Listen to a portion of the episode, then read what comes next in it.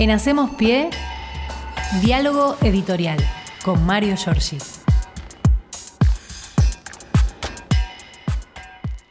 Buen día, Mario. Hola, Mario. ¿Qué tal? Buen día, queridos compañeros. Acá estamos, ¿eh? Eh, arrancando la semana y el primer día hábil de octubre con mucha información, obviamente con la centralidad que venían comentando ustedes del primer debate presidencial eh, con un escenario universitario, eso es bueno, la Universidad Nacional de Santiago del Estero, ayer junto a nuestra emisora hermana, la radio de la Universidad de Santiago del Estero, transmitimos por eh, Radio UNDAV el, debate y estos detalles que ustedes estaban desagregando. Pero hay este, un fin de semana que arrancó con mucho movimiento, hay que recordar porque era todo tan dinámico, el viernes eh, la gran exteriorización de los sectores del trabajo, agradeciendo a Sergio Massa la eh, definición de la eliminación de la cuarta categoría, arrancó con esa novedad.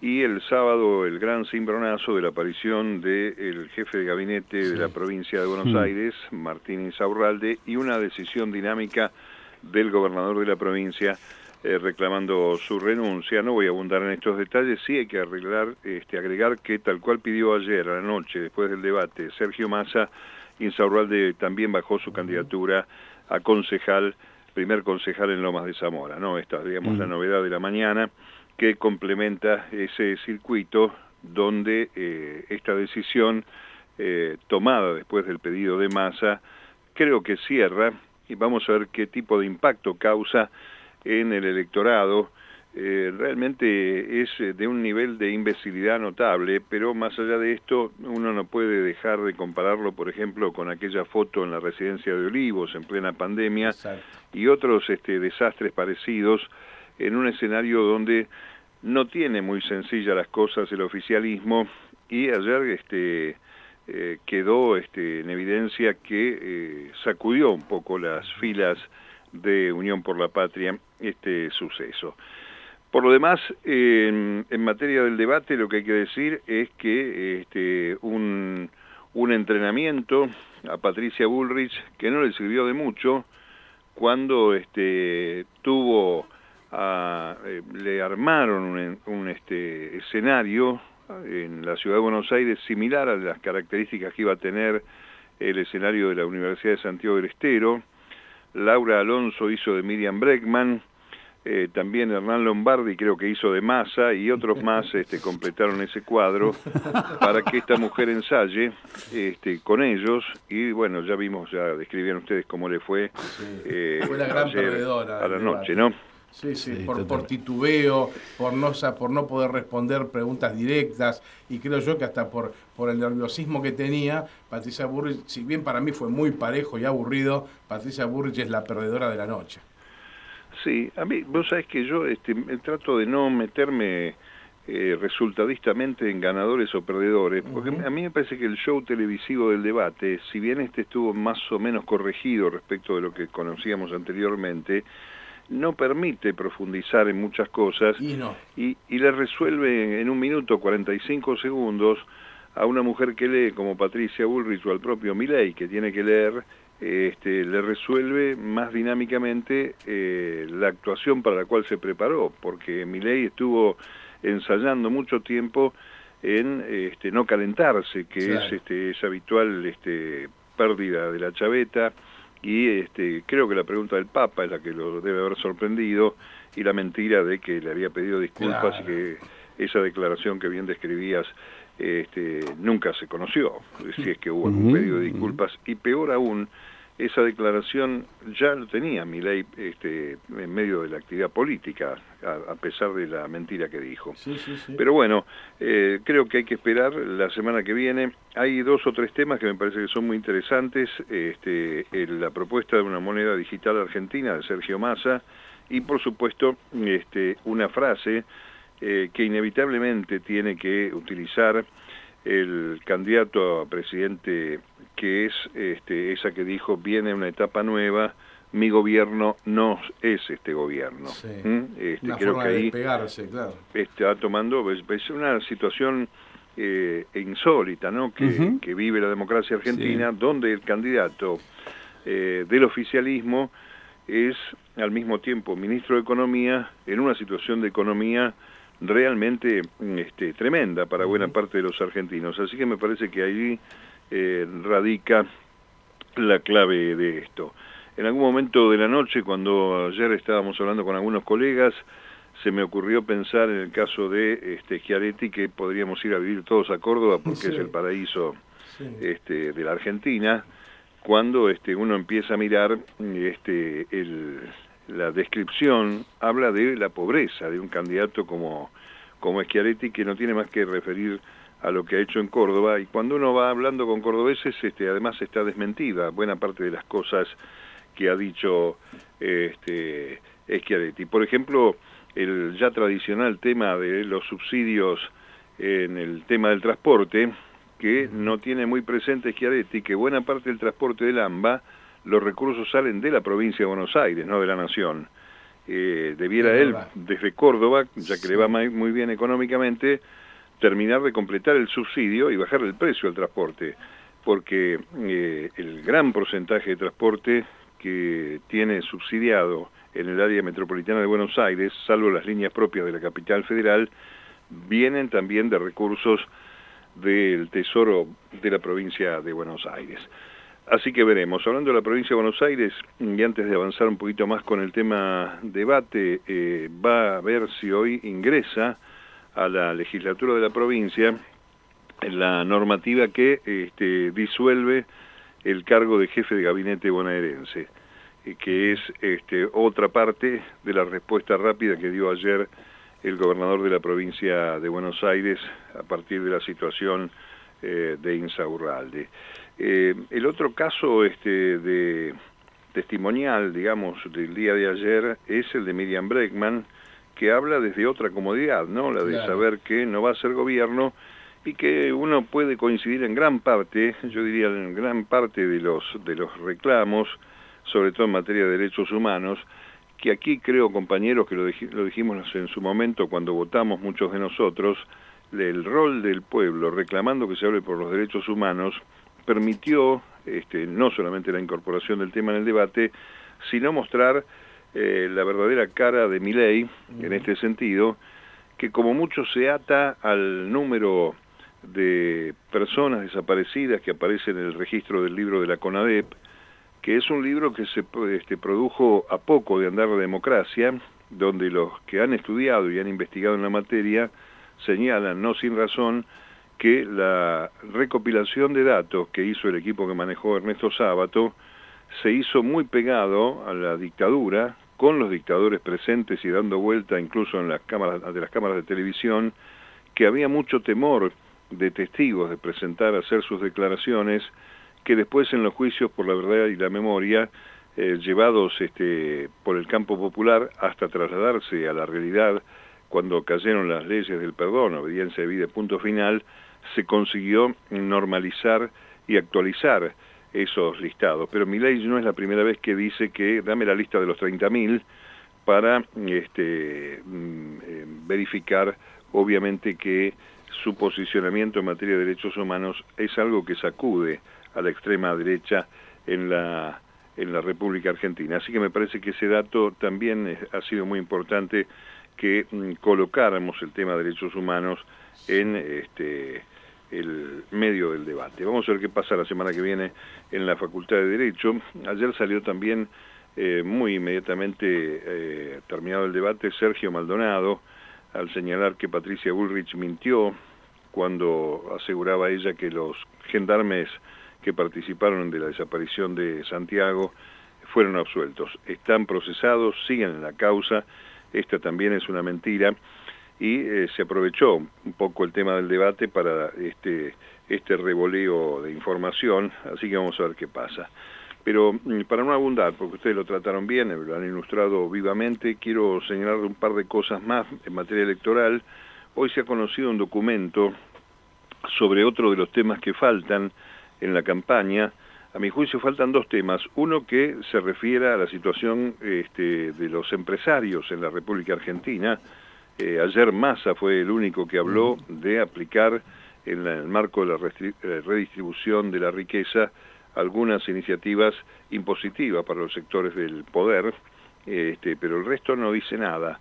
Y el otro tema que está fuera, compañeros, es la situación de los niños y los adolescentes que este, eh, en realidad está este, eh, es el presente, es el futuro, pero al mismo tiempo es el presente, porque hay muchos chicos en la República Argentina este, y adolescentes que no tienen horizonte en el marco del 40% de los pobres, el tema de la alimentación, de la educación, de la salud, no está siendo tratado y me parece que es una buena iniciativa que han hecho distintos organismos eh, del Estado Nacional, defensores del pueblo de la Ciudad de Buenos Aires, este, de la defensora del público, Miriam Lewin y otros, un comunicado reclamando que los periodistas pongamos el acento también en qué piensa hacer eh, determinado dirigente con relación a la situación de la niñez y la adolescencia.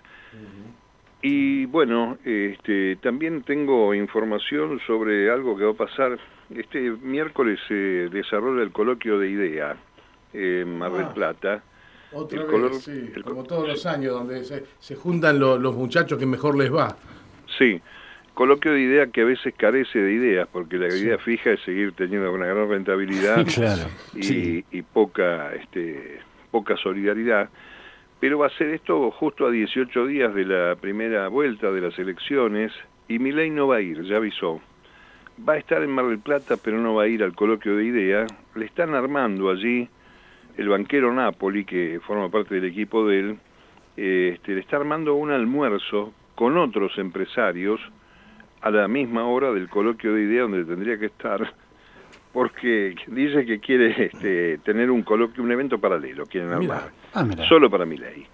Así que mm, este, los potenciales invitados a ese almuerzo eh, quieren que este, vayan, se escapen de idea y se vayan al almuerzo con mi ley, que este, si la convocatoria es exitosa, parece que van a presentar un contracoloquio. Yo creo que es una pelea este, en, si me dicen este, en la calle, y se los digo en francés, una pelea entre los garcas, a ver cómo se van a acomodar estos muchachos. Eh, recordemos que hay unas cuantas manifestaciones de la Asociación Empresaria Argentina, ahí están Techín, Clarín, etcétera, el grupo de los seis, que vienen cuestionando hace tiempo eh, los eh, ejes fundamentales de la propuesta económica de, de mi ley, sobre todo con el tema de dolarizar la economía y también este, limitar la inversión pública. Otro tema del cual hemos hablado nosotros hasta el cansancio, ¿no? este, vos decís, bueno, hay que achicar el gasto del Estado, que yo terminaste con la construcción, terminaste con la inversión en materia turística, el previaje, todo ese tipo de cosas que han generado no solamente recuperación económica, sino un mecanismo de rentabilidad con el rol del Estado jugando este, fuertemente, ¿no? Así que vamos a ver qué pasa este miércoles allí en este, la ciudad de Mar del Plata, donde puede haber dos coloquios, el de idea y el de Miley, con los que se rajen de idea. En fin. Bien. Bueno, último tema. Ayer, hablando de Córdoba, ayer hubo elecciones, compañeros, ¿no? Sí, Córdoba. así es. Así, que este Eduardo Castelo, que fue el candidato histórico kirchnerista a ser gobernador de la provincia, volvió, logró la reelección con el 42% de los votos en Villa María. Eh, Juan Manuel Morini, del radicalismo, fue electo intendente de Belville y creo que eh, Gino Chiapello, que es de Juntos por el Cambio, es el intendente de la Bulaya y en el sur de la provincia de Córdoba. Córdoba tiene esta, esta particularidad, ¿no? Venimos, parece que es una es una road movie, ¿no? Recorriendo toda la provincia, eligiendo intendentes durante todo el año. Pero así están las cosas y cada uno tiene el derecho de este votar y hacer votar a los conciudadanos como eh, indica el mandato constitucional cordobés. Último tema, Milagro tiene que ir a La Plata esta semana. Sí. Vamos a ver qué sucede allí. Allí este, ayer apareció el nombre de Gerardo Morales, el eh, captor de Milagro Sala, que obviamente lo decíamos la semana pasada, eh, ha quedado algo debilitado después de su fracaso con la reta para hacer este, la propuesta de Juntos por el Cambio y me parece que la justicia ha encontrado, a pesar de que el estado de salud de Milagro es muy delicado, ha encontrado una salida que la va a tener que tener este, en la ciudad de La Plata, este, y ojalá hacemos votos para que vaya todo muy bien la intervención que tienen que hacerle, eh, va a tener que tener un tiempo largo de recuperación, Milagro Sala. Tan largo dicen que va a ser este, posible que regrese a Jujuy recién después de las elecciones, si hay segunda vuelta en noviembre. Así que este, allí hay un dato también que puede modificar la realidad. Me decían ayer algunos compañeros este, de Jujuy que hubo un pedido de masa, porque se lo, se lo mete a masa pegado a Morales, que hubo un pedido de masa para que se revise la situación de Milagro Sala. Eh, todo esto en el marco de lo que viene diciendo el candidato Unión por la Patria, de armar un gobierno de unidad nacional tomando distancia de la coalición, ¿no? Bien dice, la coalición es el partido o la agrupación de partidos que lo está proponiendo como presidente. La cuestión de la unidad pasa por otro lado, sobre todo por buscar este, factores, eh, elementos, herramientas comunes desde los distintos sectores políticos con vocación democrática eh, que, este, bueno, quieran este, apoyar esas iniciativas.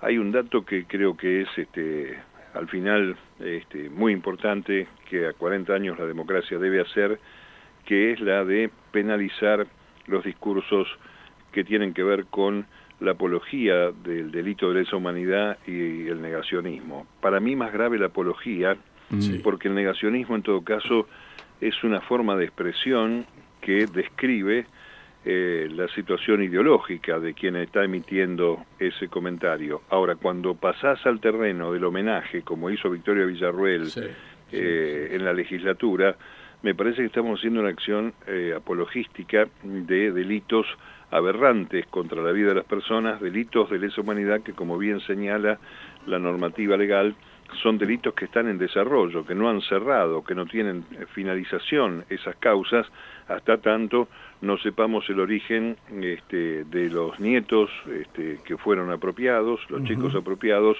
y por supuesto el destino de compañeras y compañeros desaparecidos.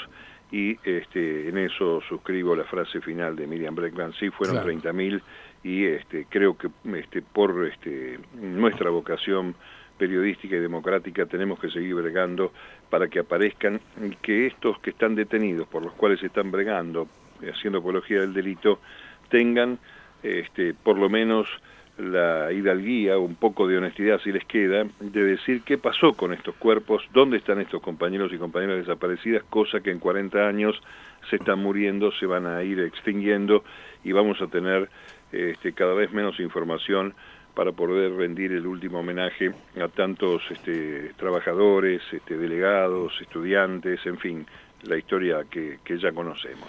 Mario, bueno, ya que cerrás con este tema, déjame este, recordar que mi ley otra vez hace uso del desconocimiento cuando habla de delitos de lesa humanidad de particulares. Solo el Estado comete delitos de lesa humanidad. Ya uno lo ha explicado esto tantas veces que aburre, pero siguen hablando de este eh, comandos guerrilleros que cometieron eh, delitos de lesa humanidad. No, los delitos de lesa humanidad los comete el Estado, con el aparato del Estado. Esto ya no sé hasta, hasta cuándo vamos a tener que seguir aclarándolo, pero ayer en pleno debate ley salió con eso. Y además usó palabras de Videla en su último discurso antes de ser condenado, cuando habló de guerra y cuando habló de excesos. O sea, ya este, más no se, puede, no se le puede pedir a este hombre.